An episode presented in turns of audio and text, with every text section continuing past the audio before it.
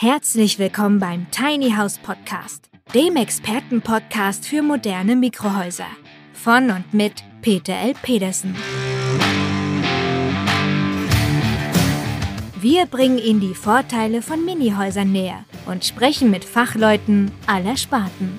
Und wir erklären Ihnen, welche baulichen, technischen und rechtlichen Voraussetzungen zu erfüllen sind, damit Ihr Traum vom Tiny House in Erfüllung gehen kann.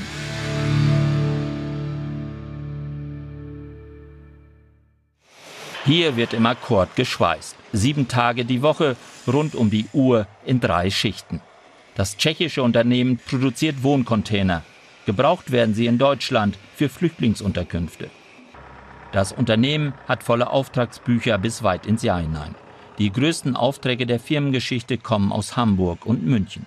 Ausschlaggebend für die deutschen Auftraggeber ist nicht einmal der Preis, sondern die schnelle Lieferung.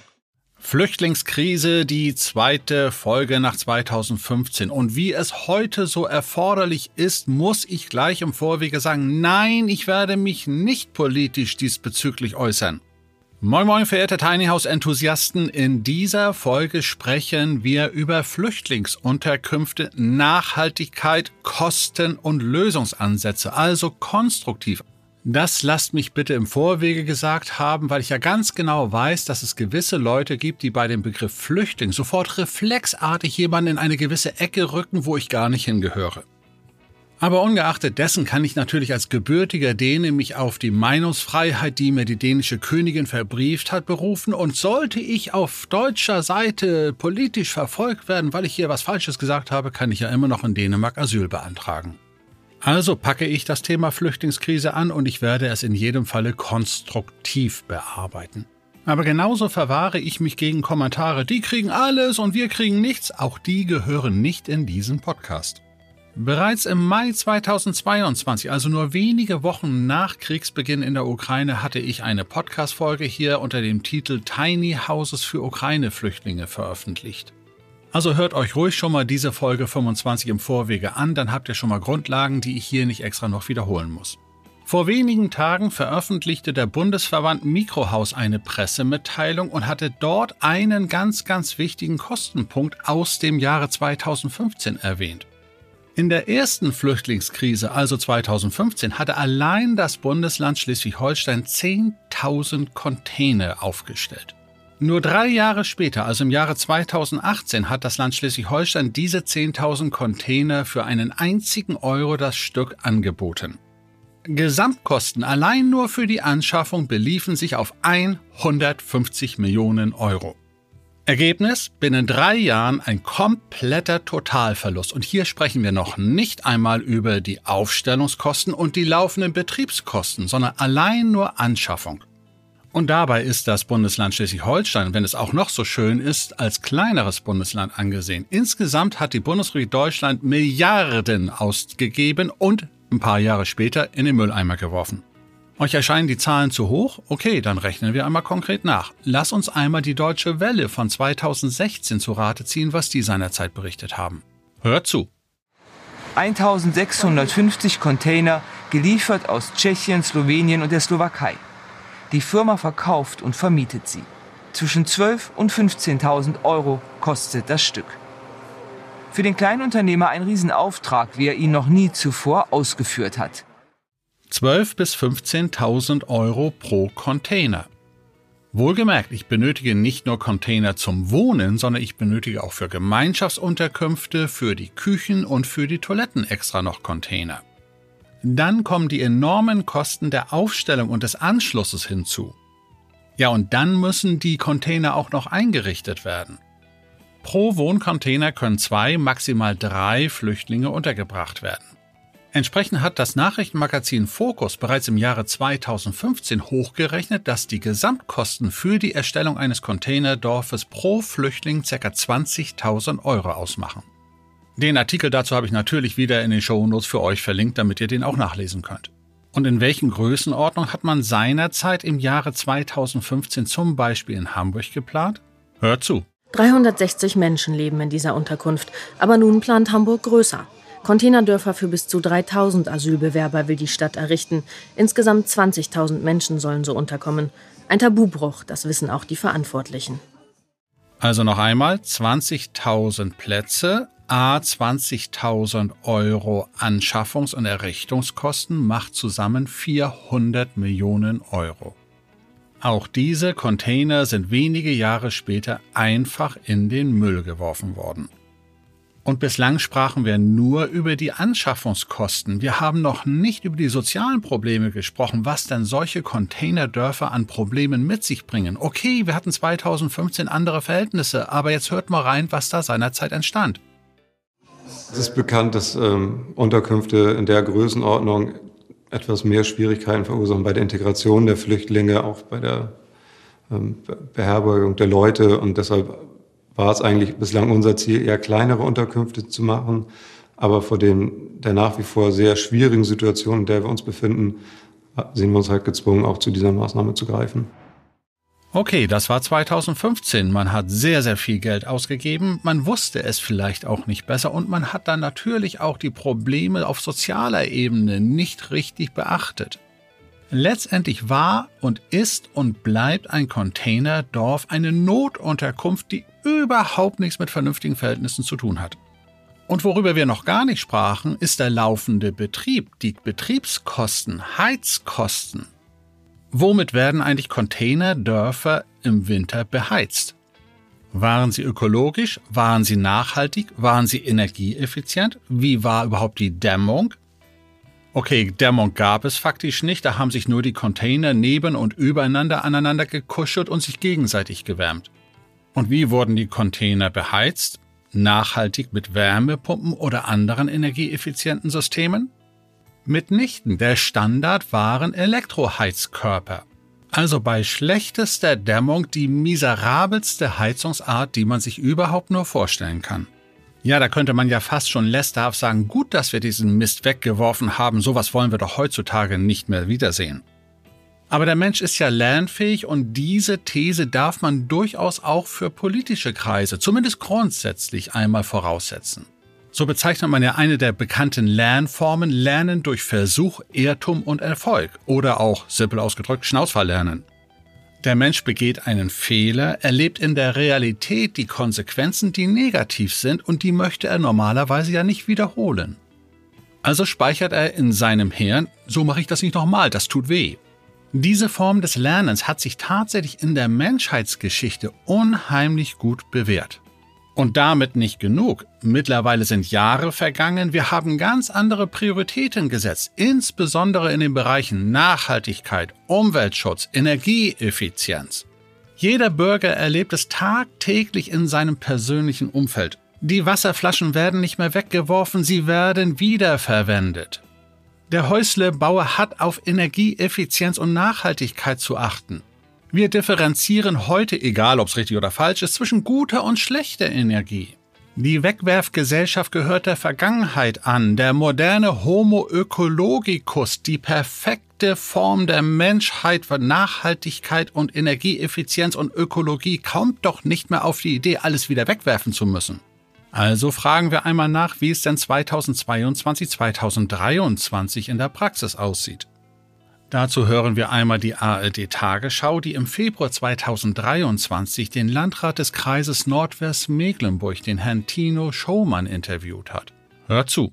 Wir haben die Sorgen der Upala gehört, wenn dort nun in ihrer Nähe ein Containerdorf errichtet werden soll. Wie wollen Sie den Upalern diese Sorge nehmen? Wie begegnen Sie dem? Die Sorge insgesamt der Gesellschaft muss uns der Bund nehmen. Wir haben hier eine Lage, die nicht unbegründet ist, dass sie so eskaliert ist, mit 400 Menschen in einer Gemeinde unterzubringen, wo 1600 Bürgerinnen und Bürger wohnen.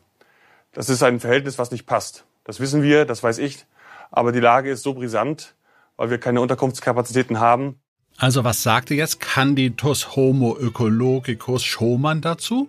Wir machen alles wie 2015. Wir nehmen die Kohle in die Hand. Wir schaffen die sozialen Probleme und Schuld haben die anderen die Bundesregierung in diesem Falle.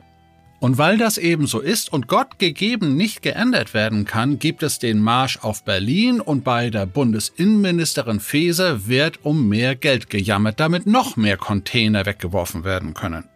Ja, und wenn das Geld schon begrenzt ist und man partout nicht mehr bekommt, dann wird man mit Sicherheit doch etwas nachdenklich sein und ein bisschen überlegen können, was man sonst noch tun könnte. Lieber Herr Schumann, was haben Sie denn sich so ausgedacht? Und äh, durch, den, durch das Angebot, Container ja, zu bekommen, die ja sehr, sehr begrenzt und sehr rar sind auf dem Markt, äh, war es eben erforderlich, schnell zu handeln. Und äh, ich bekomme keine Grundstücke ähm, angeboten, beziehungsweise die angeboten wurden, werden zurückgenommen. Ich höre immer nur, nein, nein, nein, das geht nicht, wir wollen nicht, wir können nicht. Oder wenn Kommunen uns Grundstücke anbieten, ist es befristet für ein Jahr. Na, das klingt ja so nach dem Motto, ich suche Container, als Alternative will ich Container oder Container oder Container. Und dann ist natürlich besonders gemein, wenn die Anbieter von Grundstücken privat oder kommunal bzw. öffentlich dann sagen, nee, bitte nicht zu uns. Damit können wir zumindest einmal festhalten, dass diese Lernform Lernen durch Versuch, Irrtum und Erfolg zumindest beim Homo politicus nicht generell vorausgesetzt werden darf. Aber dieses Wörtchen nicht generell muss ja nicht heißen, dass es nicht doch auch nachdenkliche Politiker gibt. So zum Beispiel im Süden von Hamburg im Landkreis Harburg. Da entschied sich die Gemeinde Seevetal für die Nutzung von sogenannten Tiny Houses. Das regionale Wochenblatt berichtet entsprechend wie folgt. In einer bisher einzigartigen Form im Landkreis Harburg wird die Gemeinde Seevetal Wohnraum für Kriegsvertriebene aus der Ukraine schaffen. Sie hat 20 Mobilheime, auch Tiny Houses genannt, erworben und wird damit Unterkünfte in den Ortsteilen Flehstedt und Maschen schaffen. Okay, dass der Redakteur hier wieder alles durcheinander würfelt und Mobilheime mit Tiny Houses verwechselt, sei mal geschenkt. Und das Wochenblatt berichtet weiter, die Häuser seien in Holzrahmenbauweise erstellt, haben jeweils eine Wohnfläche von 30 Quadratmetern und böten Platz für vier bis sechs Personen.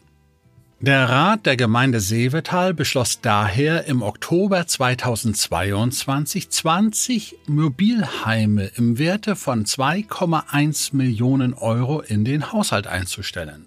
Ja, das klingt doch zumindest etwas vernünftiger und nachhaltiger. Was haben die denn da genau jetzt angeschafft? Waren das nun Tiny Houses oder Mobilheime? Ich fragte bei Kommunalpolitikern der Gemeinde Seevetal nach und die sagten mir, keine Ahnung, weiß ich auch nicht. Ja, was hat denn der Landkreis in der Ausschreibung überhaupt gefordert? Ja, auch darüber weiß man eigentlich nichts Genaues, das scheint geheim zu sein. Ja, wer hat denn zumindest die Auswahl der Hersteller getroffen, die man angeschrieben hat, damit sie sich an der Auswahl beteiligen können? Ja, und auch darauf konnten die Kommunalpolitiker auch auf deren konkreten Nachfrage im Landkreis keine Antwort bekommen. Das Einzige, was meine Ansprechpartner in der Gemeinde erfahren konnten, war, dass irgendjemand im Landkreis drei Hersteller ausgesucht hat. Die wurden angeschrieben nach dem Motto, gib mal ein Angebot ab. Zwei haben gar nicht geantwortet und der dritte sagte 2,1 Millionen, komm her. Ja, und wofür sind das energieeffiziente Mikrohäuser gewesen? Definitiv nicht. Hier ist wieder einmal das, was wir übrigens in der letzten Folge gebracht haben. Wenn Wörter fälschen, das sind keine Tiny House gewesen, das sind einfachste Wochenendhäuschen, die zum dauerhaften Wohnen überhaupt nicht geeignet und auch nicht zulässig sind. Die können nur anhand der Notverordnungen überhaupt genehmigt werden und das Ende vom Lied ist genauso wie bei Containern, die kann ich in den Müll werfen, weil sie am Ende als Mobilien faktisch nichts mehr wert sind. Sie sind nicht als Wohngebäude genehmigungsfähig, sie sind nicht energieeffizient, sie können später auch nicht als Ferienhäuser weiter genutzt werden, weil auch dafür eine Baugenehmigung erforderlich ist. Und dann muss man sich natürlich auf der Zunge zergehen lassen, dass diese 20 Wochenendhütten 105.000 Euro das Stück gekostet haben. Das ist schon extremst mutig. Und dabei sei immer vorausgesetzt, dass bei dieser Ausschreibung wirklich keine Kongelei gelaufen ist. Wir halten also fest, die Idee der Gemeindevertreter in Seevetal war sehr, sehr gut gewesen. Nur leider hat man hier die Rechnung ohne den Wert gemacht und nicht beachtet, dass jetzt die Mitarbeiter in der Behörde im Landkreis tun und lassen, was sie wollen und auf Nachhaltigkeit genauso überhaupt nicht reflektiert haben. Dabei macht es selbstverständlich Sinn, die Thematik Mobilien, Immobilien zu beachten, keine Container, keine Mobilheime zu kaufen, sondern nachhaltige, wiederverwendbare, baugenehmigungsfähige Mikrohäuser zu nutzen. Der Unterschied ist so sonnenklar. Eine Mobilie verliert permanent an Wert bis eben einen Euro herunter und eine Immobilie nimmt an der Wertentwicklung des Immobilienmarktes teil. Und wenn sie dann obendrein auch noch ortsveränderlich ist, dann kann ich sie auf ein neues Grundstück verlegen, eine neue Baugenehmigung bekommen und damit den Wert stabil erhalten. Dann sprechen wir über vollwertige Tiny Houses, die obendrein ortsveränderlich sind.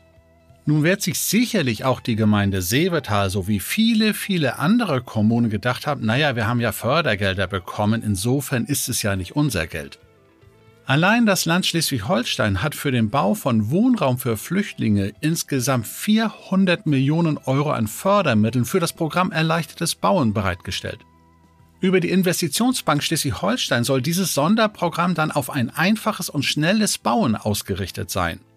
Und so informiert die Investitionsbank auf ihrer Website, dass dafür auch die Baustandards abgesenkt werden kann. Aber da steht nicht, dass sie abgesenkt werden müssen. Das heißt, diese Fördergelder sind bereits auf Wegwerfsystem ausgelegt. Man erwartet gar nicht, dass am Ende dafür noch etwas zu bekommen ist. Abgesenkte Baustandards heißt einfach, das Zeus kannst du nachher vergessen.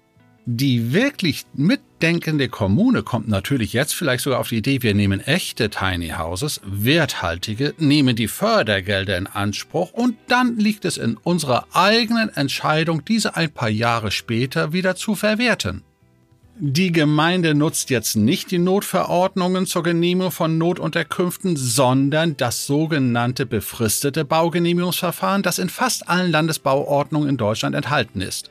Interessanterweise hat man bislang die befristete Baugenehmigung nur für Weihnachtsbuden, mobile Tribünen oder sonst irgendetwas angesehen, aber nicht für Wohngebäude, weil das sind ja Immobilien, die bleiben auf Ewigkeit. Die Entwicklung zum ortsveränderlichen Gebäude macht es aber auch sinnvoll, jetzt über befristete Baugenehmigungen für Wohngebäude nachzudenken. Ja, und was macht dann die Kommune mit diesen ortsveränderlichen Gebäuden, wenn hoffentlich in den nächsten Jahren das Flüchtlingsproblem zweite Ära sich endgültig wieder erledigt hat? Erinnern wir uns noch einmal an den Mitschnitt der Tagesschau, die aus Upal, aus dem kleinen Dörfchen aus Nordwestmecklenburg berichtete. Da gingen die Bürger auf die Barrikaden und nicht nur dort, in Greifswald war das gleiche der Fall und in vielen anderen Orten auch. Wie könnte denn zukünftig die Kommunikation mit den eigenen Bürgern aussehen, wenn wir über ortsveränderliche Gebäude sprechen, über richtige Tiny Houses? Dazu versetze ich mich einfach mal höchstpersönlich in die Lage des Bürgermeisters, der seinen Bürgern etwas zu kommunizieren hat. Hört zu. Also, liebe Mitbürger, wir haben ein Problem. Wir müssen jetzt diese Menschen aufnehmen, die in der höchsten Not zu uns kommen. Das wollen wir und das tun wir auch. Wir wollen und wir werden hier keine zusätzlichen sozialkritischen Probleme in Form von Containerbauten herrichten. Das gesamte Gelände wird einfach etwas besser disloziert, in kleinere Einheiten organisiert, in sogenannten Tiny Houses. Das sind vollwertige Mini-Wohngebäude wie eure Häuser, in denen ihr momentan lebt, nur natürlich moderner und sogar noch energieeffizienter. Und sie sind als richtige Wohnhäuser genehmigungsfähig, wie es bei euren Häusern auch der Fall ist. Und wir haben in der Gemeindevertreterversammlung gesagt, okay, wir werden jetzt zwei, drei, vier Jahre, wir wissen es ja auch nicht genau, Flüchtlinge aufnehmen, aber danach stellen wir euch diese Häuser zur Verfügung. Die Häuser werden schon ganz normal baugenehmigt an dem Standort, wo sie dann jetzt aufgestellt werden, oder sie werden im Hintergrund Bebauung oder als Lückenschluss genutzt und es wird eine Möglichkeit geben, für euch diese Häuser zu bekommen. Und das sind Häuser in der Größenordnung von 40, 50, 55 Quadratmetern mit zwei oder drei Zimmern, die perfekt für Singles und Pärchen geeignet sind. Und als Bürgermeister unseres Dorfes kenne ich zahlreiche reifere Mitbürger, die jetzt schon sagen, in meinem Haus ist einfach nichts mehr los, die Kinder sind aus dem Haus, das ist zu groß geworden und ich würde gerne ein kleineres Haus haben wollen. Und wenn ihr genau so denkt, dann bitte wartet noch ein paar Jährchen, bis wir diese Krise gelöst haben und dann klären wir das gemeinsam. Und wir haben noch einen Schmankerl für euch. Wenn ihr euer großes Haus verkaufen wollt und im Orte bleiben wollt in einem kleineren Haus, haben wir noch einen Vorteil für euch. Ihr wisst ja, die jungen Familien können sich keinen Neubau mehr leisten. Die sollen zumindest die Chance haben, dann ein altes, ein gebrauchtes Haus zu kaufen, um sich überhaupt Wohneigentum anschaffen zu können.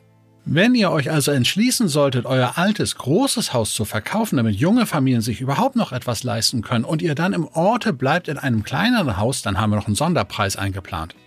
Und deshalb bauen wir nicht hier irgendein prolliges Containerdorf, sondern wir bauen Häuser für euch. So, liebe Mitbürger, und nun sagt mir bitte, was haltet ihr von dieser Lösung? Ende der Ansprache. Und wir kehren zurück in unseren Tiny House Podcast. So, liebe Freunde, Seid ihr mitten in der Demo gewesen? Habt ihr gesehen, wie die Bürger sich gegenseitig angeschaut haben und zugenickt haben? Habt ihr mitbekommen, dass sie sagten, okay, oder so, dann machen wir mit. Und habt ihr mal da vorne den Bürgermeister am Mikro gesehen und auch die Gemeinderatsvertreter, die hinter ihm saßen? Die hatten schon den Taschenrechner gezückt und hochgerechnet. Wir haben 20.000 Euro pro Flüchtlingsplatz ausgegeben, haben hervorragende Fördergelder davon bekommen, warten ein paar Jahre, bis die Krise vorüber ist und verkaufen dann die Häuser mit einem Sonderpreis an unsere Bürger selbst. Wir haben den Frieden in der Kommune wiederhergestellt. Während der Flüchtlingskrise haben wir die sozialkritischen Probleme einigermaßen im Griff. Die laufenden Betriebskosten sind durch das Effizienzhaus radikal gesenkt worden. Wir schaffen neuen Wohnraum. Wir halten unsere reifen Bürger im Dorf. Wir schaffen Platz für Neubürger. Und am Ende macht die Gemeinde nochmal richtig Kasse. Und das geht in die Kita oder in den Sportplatz oder in die Sporthalle. Ist das nicht ein rundes Ding? Ja, es ist tatsächlich wirklich rund. Aber achtet bitte darauf, dass der Landkreis auch eine vernünftige Ausschreibung macht. Und in den Ausschreibungen muss drinstehen, dass es baugenehmigungsfähige Mikrohäuser mit Effizienzhausstandards sein müssen. Nur dann macht es Sinn, nur dann ist es keine wertverlustige Mobilie, sondern eine werterhaltende Immobilie. Und wenn euch jetzt diese Folge so richtig aufgekratzt hat, weil möglicherweise in eurem Ort genau diese Diskussion auch schon aufgekommen ist, dann habe ich einen Tipp für euch. Erst einmal drückt ihr bitte in eurer Podcast-App auf den Knopf Folgen, damit ihr regelmäßig informiert werdet, wenn ich eine neue Folge hochlade. Und dann verteilt bitte diese Folge an eure Gemeinderatsmitglieder, an die Fraktionsvorsitzenden, an den Bürgermeister, an den Oberbürgermeister und an den Landrat. Sprecht die Redakteure eurer Tageszeitung an und informiert auch die darüber. Ja, und wenn ihr schon immer davon geträumt habt, auch euren politischen und sozialen Beitrag zu leisten, wir sind gerade mittendrin. Auf geht's! Und in diesem Sinne wünsche ich euch alles Gute, einen sozialen Frieden auch in eurem Ort und bis zum nächsten Mal, euer Peter Pedersen.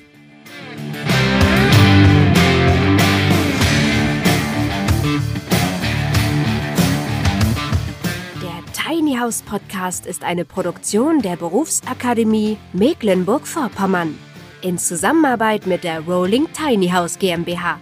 Wenn Sie mehr zu den Tiny Houses wissen möchten oder in einem Mini-Haus einmal Probe wohnen wollen, dann schauen Sie doch einfach auf www.rolling-tiny-house.de.